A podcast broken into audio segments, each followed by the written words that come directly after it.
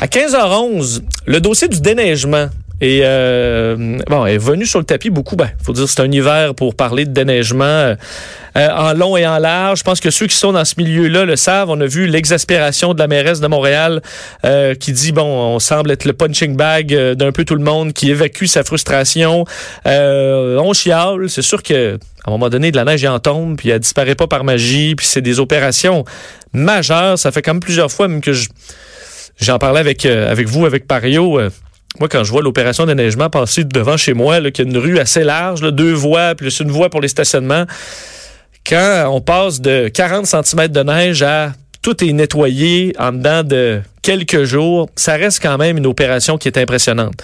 Il euh, n'y a pas beaucoup de pays dans le monde qui font face à autant de neige et qui règlent ça de façon aussi rapide. On a quand même l'habitude de chialer, mais des fois, il faut quand même se rappeler que c'est des milliers de camions dans les rues, c'est des milliers de euh, conducteurs qui font des heures pas possibles. Et on se questionne euh, de plus en plus sur justement ces heures travaillées, les permis, les formations qui sont données à, aux, déneigeurs un petit peu partout à travers le Québec parce que on remarque que les accidents sont en hausse. Et en hausse quand même euh, assez, euh, ben, assez marquée. On remarque que depuis euh, quelques années, si on prend 2016 par exemple, on, a noté selon la Société de l'assurance automobile du Québec 490 accidents, 2017 670 et 2018 868 accidents. Alors c'est en hausse. C'est sûr que ça fait quand même rarement des morts, mais il y a des histoires évidemment d'horreur à travers ça. cette année, entre autres, deux accidents mortels au mois de février. Une femme de 87 ans, à mort par une, euh, une, déneigeuse, une chargeuse dans ce cas-là, le 15 février à Lévis, un piéton de 54 ans qui est percuté par un camion de déneigement. Et vous saviez peut-être pas, mais euh, il y a une grande différence entre ce qu'on a besoin comme, euh, ben, disons, permis entre un col bleu, par exemple, et quelqu'un qui travaille au privé, qui fait à peu près la moitié. À Montréal, c'est moitié-moitié privé et, euh, et, public. Les compagnies privées, pas de formation obligatoire, euh, pas de permis spécifique, pas d'encadrement des heures de travail, alors que, bon, les camionneurs, euh, si on pense aux pilotes d'avion, à d'autres, évidemment, ils ont un, horaire très strict à, à, respecter. Et avec les heures de travail souvent complètement décalées de jour, de nuit, des déneigeurs, ben, évidemment, la fatigue peut embarquer là-dedans et c'est très dangereux dangereux, la fatigue au volant. On le sait. Est-ce que ça doit changer? Est-ce que ça doit euh, euh, ben, évoluer vers une meilleure formation pour les conducteurs de camions de déneigement?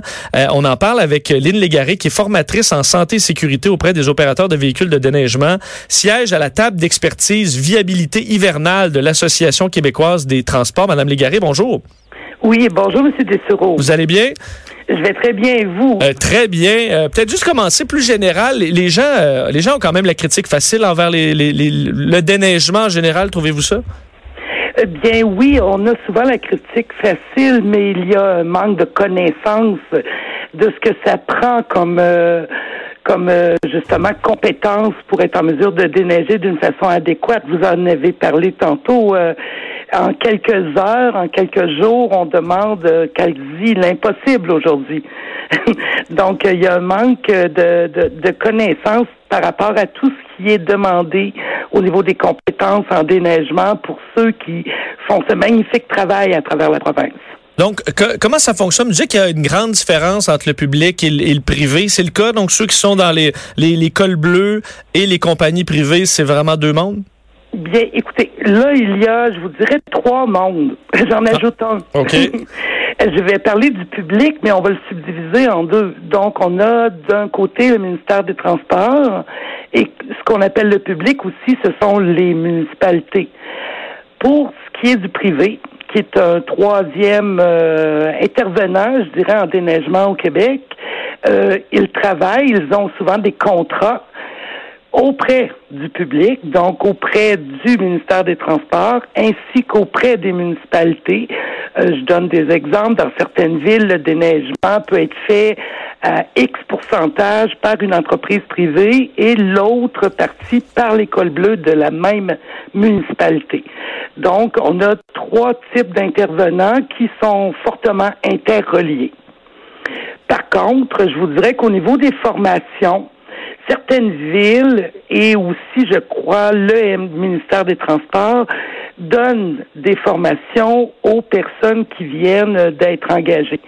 Euh, parce qu'il faut comprendre qu'il n'y a malheureusement aucune formation obligatoire en déneigement au Québec malgré notre province qui vit avec six mois de déneigement par année. Donc, on peut, euh, oh, je peux conduire une déneigeuse avec mon, mon permis, euh, mon permis de classe 5. Bien, les véhicules outils qu'on a, donc, on va parler d'une part des véhicules qu'on appelle communément les 10 roues. Vous savez, ceux qui vont épandre le sel, ce sont des 10 roues. Les gros, les plus gros. Les gros, c'est ça. Ces véhicules-là, on demande donc une classe 3 donc pour conduire ce type de véhicule. Et d'autre part, les véhicules outils, ce qu'on appelle communément les chargeuses, les euh, les niveleuses. Euh, dans les termes habituels, on va appeler, on va parler des graideurs et des loaders. Et je vous dirais que la souffleuse, souvent qu'on voit le souffler là, la neige dans nos rues, c'est souvent euh, des, euh, des chargeuses.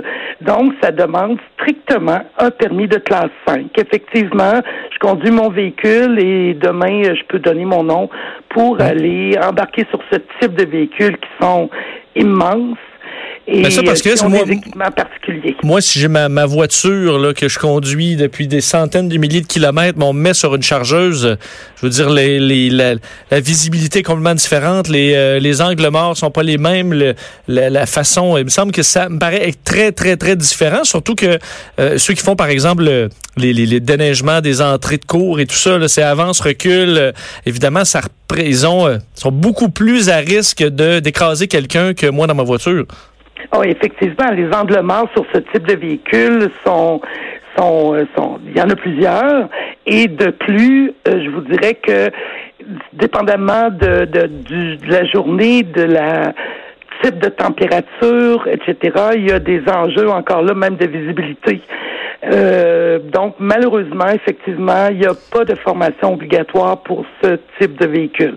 C'est donné, de, dépendamment de l'entreprise ou de la municipalité, euh, une formation va être donnée, une formation dont la teneur est distincte d'un endroit à l'autre et dépendamment aussi des entreprises. Pour certaines entreprises, c'est une formation qu'on appelle sur le tas, c'est-à-dire euh, on te montre un peu quelques, quelques des et par la suite, bien, euh, on s'en va au travail.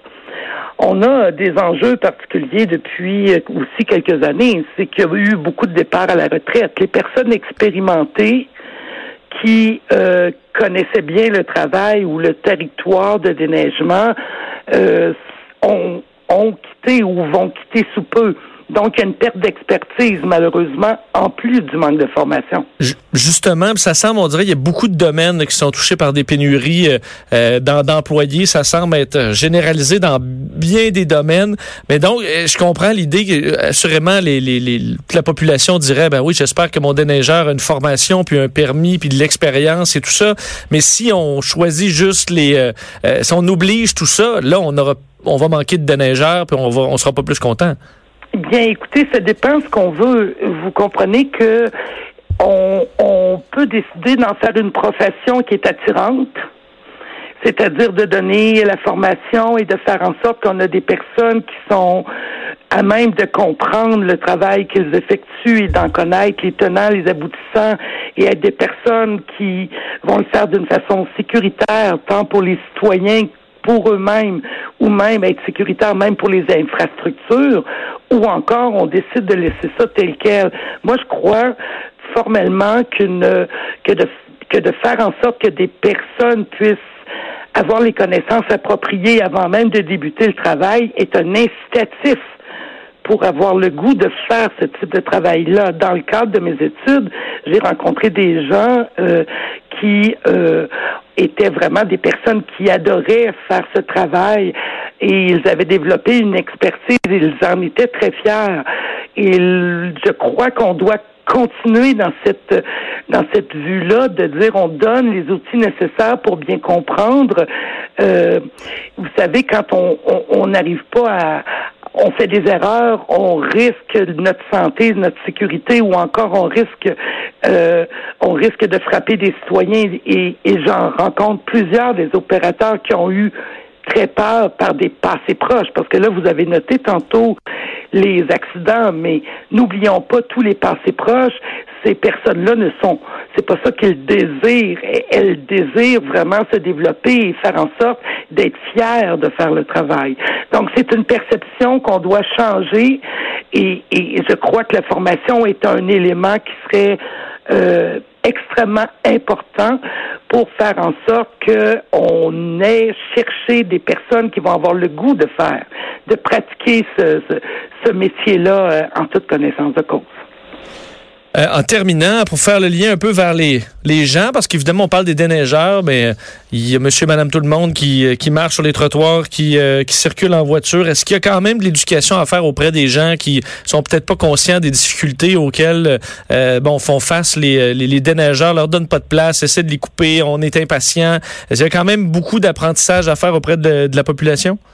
Effectivement, et euh, au niveau de l'éducation, il y a des villes euh, qui ont fait en sorte de, ils font, elles font des campagnes tous les automnes pour euh, demander à leurs citoyens de de, de prendre toutes les mesures nécessaires pour aider les déneigeurs, mais ça va au-delà de ça. Il faut aussi comprendre particulièrement actuellement les changements climatiques nous amènent avec des on met des matériaux, admettons, pendant que c'est très, très froid sur le sol et malheureusement, ça peut pas faire donner les effets escomptés.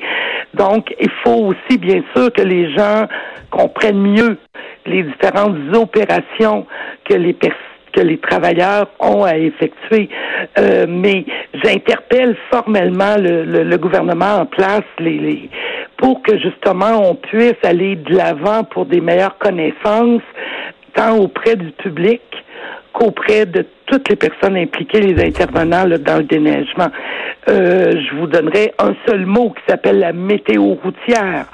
Donc, de comprendre, de connaître l'impact des matériaux, euh, tant sur notre environnement que de, comprendre ce que ces matériaux-là peuvent faire. Il y en a différents types maintenant qui ont été euh, mis de l'avant dans certaines municipalités qui donnent de meilleurs effets. Il faut donc mieux développer les connaissances au niveau des, des matériaux, des, des types de véhicules, etc., qu'on peut utiliser et faire en sorte de diffuser ces connaissances-là auprès de la population, mais en premier lieu, il faut aussi des opérateurs bien formés qui sont en mesure eux-mêmes de devenir des intervenants de première ligne pour expliquer aux citoyens qu'est-ce qu'ils font comme travail et des gens, des gestionnaires qui sont en mesure aussi de donner des réponses intéressantes et intelligentes auprès des citoyens. Madame Légaré, merci beaucoup. Ça m'a fait plaisir. Au revoir.